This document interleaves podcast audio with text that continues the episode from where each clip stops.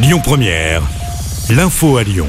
Bonsoir à toutes et à tous. Dans l'actualité, la préfecture du Rhône a procédé à l'évacuation du campement de Croix-Luisée ce matin. Plusieurs habitations de fortune et des caravanes qui se trouvaient depuis le printemps dernier en bordure de la 42. L'évacuation s'est déroulée dans le calme puisque les habitants de ce camp avaient été prévenus à l'avance. 34 personnes, dont 19 enfants, ont été placées dans des centres d'hébergement d'urgence.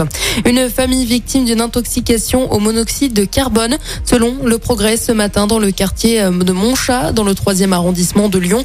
Deux hommes et une femme ont été intoxiqués par une chaudière défectueuse. Les pompiers ont trouvé un pourcentage important de monoxyde de carbone dans la chaudière. Une victime d'une soixantaine d'années a été transportée en urgence à l'hôpital. Fin de la grève au dépôt de carburant de Fézin près de Lyon. C'était le dernier site de Total Énergie encore mobilisé en France. Après 42 jours de grève, le mouvement a été suspendu. L'annonce a été faite hier soir. Pourtant, la CGT n'a pas obtenu gain de cause sur les salaires.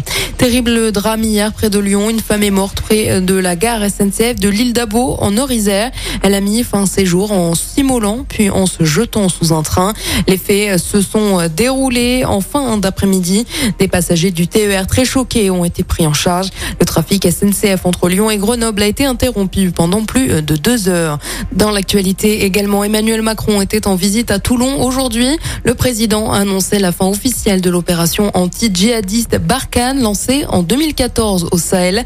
Le modèle 2030 de l'armée devra permettre de faire face aux stratégies hybrides, a-t-il annoncé, passant par la guerre cyber et de l'information avec la mise en place d'ici cinq ans d'une cyberdéfense. Emmanuel Macron a également assuré que la dissuasion nucléaire française contribuait aussi à la sécurité de l'Europe. Il a également abordé l'esprit de résilience. Le chef de l'État dit compter sur la réserve française, les services civiques ainsi que sur le projet de service national universel pour faire face aux différentes menaces.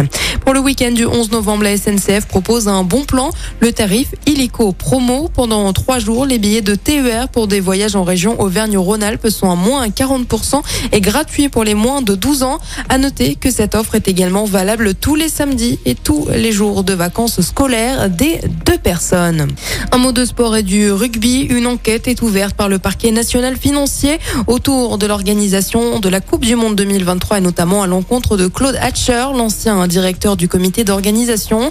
Le journal L'équipe évoque de possibles dérapages financiers du groupe d'intérêt public France 2023. L'enquête s'intéresserait aux actions de Claude Hatcher et à ses frais personnels ainsi qu'à certains marchés et à des irrégularités euh, présumées liées à la billetterie de la Coupe du Monde. Et on termine avec du football, la liste de Didier Deschamps. Le sélectionneur de l'équipe de France dévoile sa liste de joueurs pour la Coupe du Monde au Qatar. Rendez-vous à 20h au journal de Pour rappel, l'équipe de France jouera son premier match face à l'Australie. Ce sera le mardi 22 novembre à 20h. Écoutez votre radio Lyon Première en direct sur l'application Lyon Première, lyonpremière.fr et bien sûr à Lyon sur 90.2 FM et en DAB+. Lyon Première